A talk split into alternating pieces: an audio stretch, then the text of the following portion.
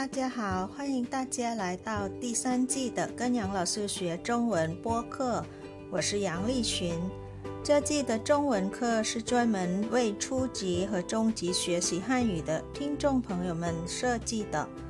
初级课程是每周六更新一次，而中级课程是每周日更新一次。Hi everyone, welcome you all to the third season of Study Chinese with Teacher Yang podcast. I'm Yang Li Xun. The Chinese lessons in this season have been especially designed for the Chinese language learners who are in the beginner and the intermediate levels. The lessons for beginner level will be broadcasted every Saturday, whereas those for intermediate level will be broadcasted on Sundays. Today is the last Sunday of February, the month of love, so we're still with the word related to love or feeling of love. Let's see what today's word is. It is this word, zhong. Zhong. The pinyin for this word is Z-H-O-N-G, with first tone on top of O. Zhong, zhong. Zhong has different meanings. It can mean bell. It can also mean clock. Talking about the time, it can be minute or second. And the last meaning of it is totally different to bell, clock, or minute. It is about love. So let's see more vocabulary about these words. 钟生词 vocabulary. Our first word that has the word 中 in it is this one. 铜钟. Tong means bronze or copper. Zhong means bell here. So tong zhong is bronze bell or copper bell. Second word is this one. Zhong biao. Zhong biao means clock. And the next kind of clock is this one. Nao zhong. Nao zhong. It means alarm clock. And now let's look at the word zhong that is related to time. The first one is talking about second. Miao zhong. Miao zhong means second. For minute, it is fen zhong. Fen zhong minute. And for o'clock, it is dian zhong. Dian zhong. So let us say this time in Chinese. 十点七分四十五秒。 Again, I repeat. 十点七分四十五秒。十点 is ten o'clock. 七分 it comes from 七分钟 which means seven minutes. And 四十五秒 or 四十五秒钟 forty-five seconds. So 十点七分四十五秒 ten o'clock, seven minutes and forty-five seconds. So 点钟 means o'clock. 分钟 minute and 秒钟 means second. Next, let's look at the word 钟 that is related to love. It is this word 钟爱. ai means to love very much. It doesn't have to be only about romantic loves, but it can be love between mom and kids, like ai.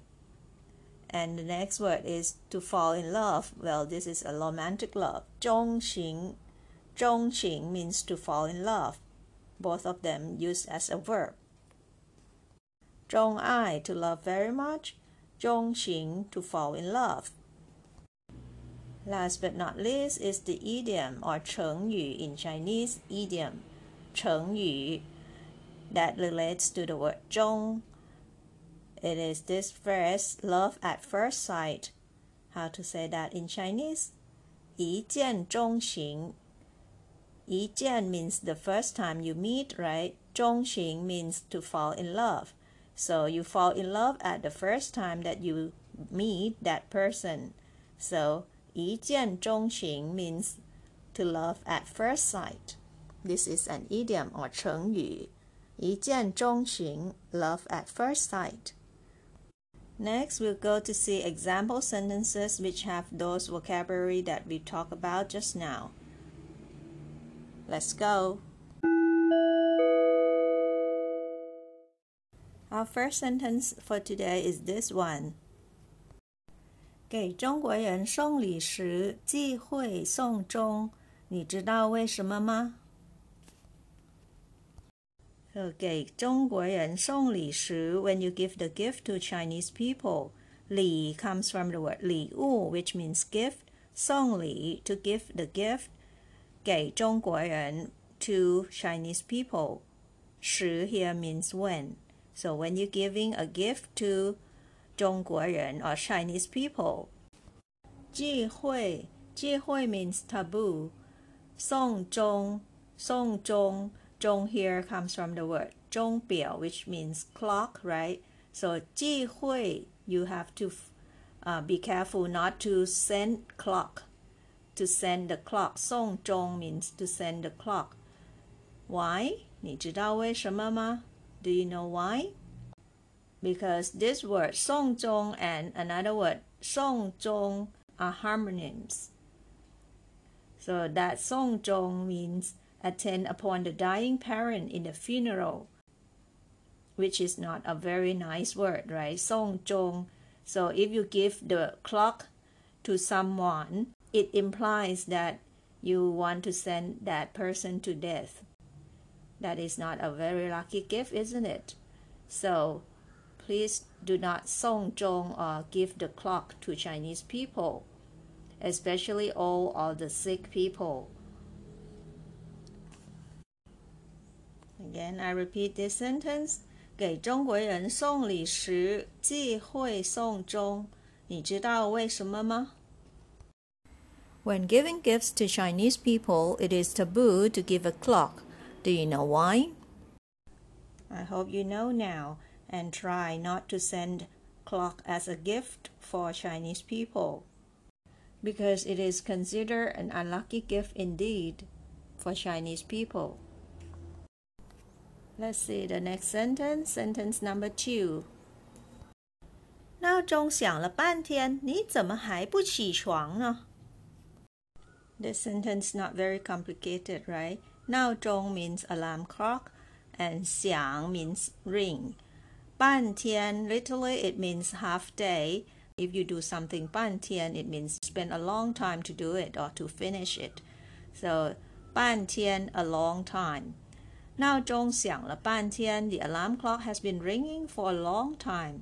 你怎么还不起床呢？Why don't you get up?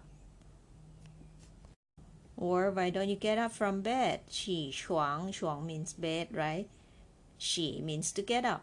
So again, I repeat this sentence. 闹钟响了半天，你怎么还不起床呢？The alarm clock has been ringing for a long time. Why don't you get up? Let's look at sentence number three. 今年除夕夜，我们去寺庙敲了一百零八下钟。Well, 今年除夕夜，除夕 is New Year's Eve or Chinese New Year's Eve. Year means night. On Chinese New Year's Eve night. This year, 今年 means this year. 我们 we 去寺庙，寺庙 means temple, right? 敲 means to knock on. 钟 means bell. So 我们去寺庙敲了一百零八下钟。We ring the bell at the temple for 108 times. So this is the ritual that Chinese people usually do during Chinese New Year, especially on the night of New Year's Eve. 今年除夕夜，我们去寺庙敲了一百零八下钟。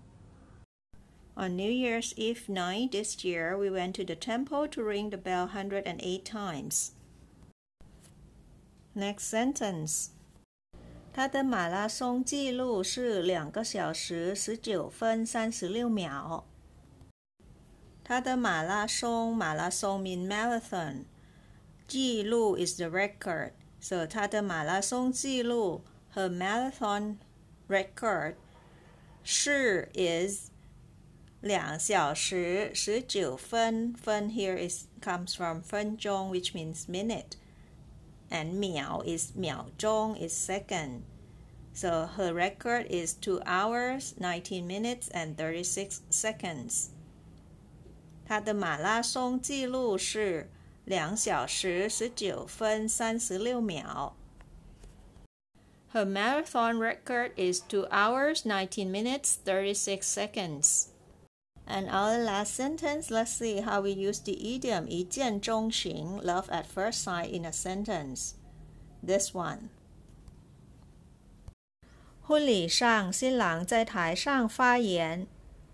我们俩是一见钟情的。 婚礼上，we know this right at the wedding. 新郎，we've learned this word last month. 新郎 means the groom. 在台上，台 means stage. So 在台上 on the stage.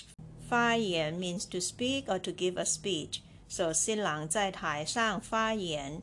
The groom spoke on the stage at the wedding 婚礼上。What did he say? 我们俩是一见钟情的。 Both of us fell in love at first sight. Again, I repeat this sentence. 婚礼上，新郎在台上发言，我们俩是一见钟情的。At the wedding, the groom spoke on stage. Both of us fell in love at first sight. That's all for today's lesson. Let's come back for review and practice.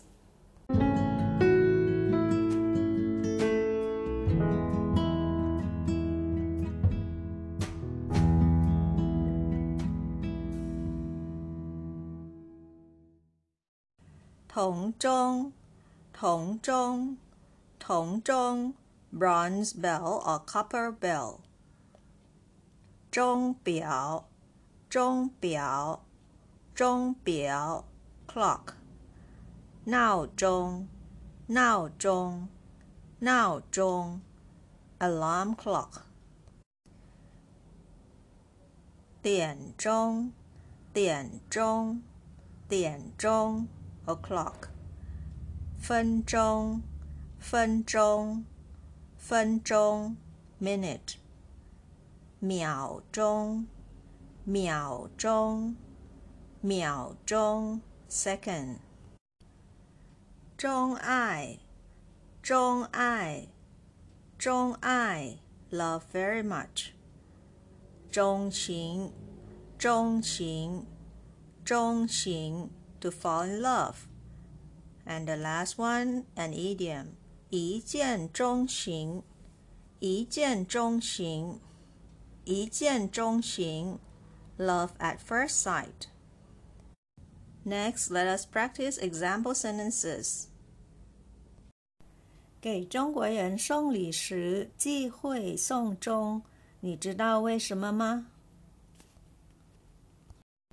给中国人送礼时忌讳送钟，你知道为什么吗？When giving gifts to Chinese people, it is taboo to give a clock. Do you know why? 闹钟响了半天，你怎么还不起床呢？闹钟响了半天，你怎么还不起床呢？The alarm clock has been ringing for a long time. Why don't you get up? 今年除夕夜，我们去寺庙敲了一百零八下钟。今年除夕夜，我们去寺庙敲了一百零八下钟。On New Year's Eve night this year, we went to the temple to ring the bell hundred and eight times. 他的马拉松记录是两个小时十九分三十六秒。他的马拉松记录是两个小时十九分三十六秒。Her marathon record is two hours 19 minutes thirty seconds. 婚礼上，新郎在台上发言。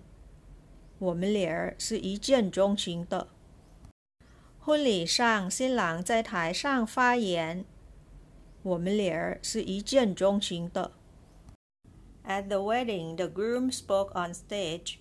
Both of us fell in love at first sight. Next, let's see the lesson summary of February.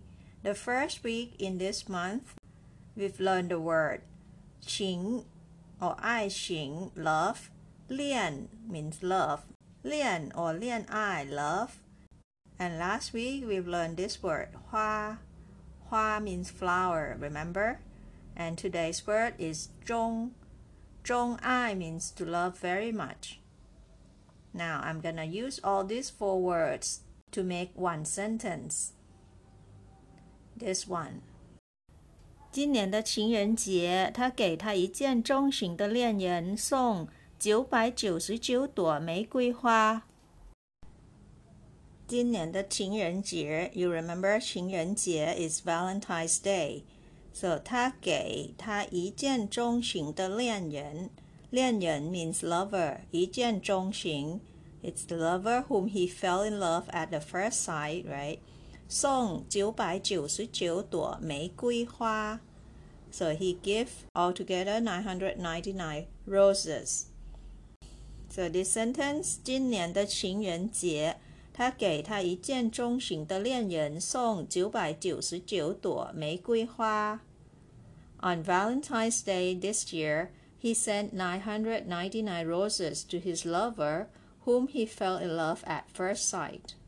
How sweet and how romantic he is.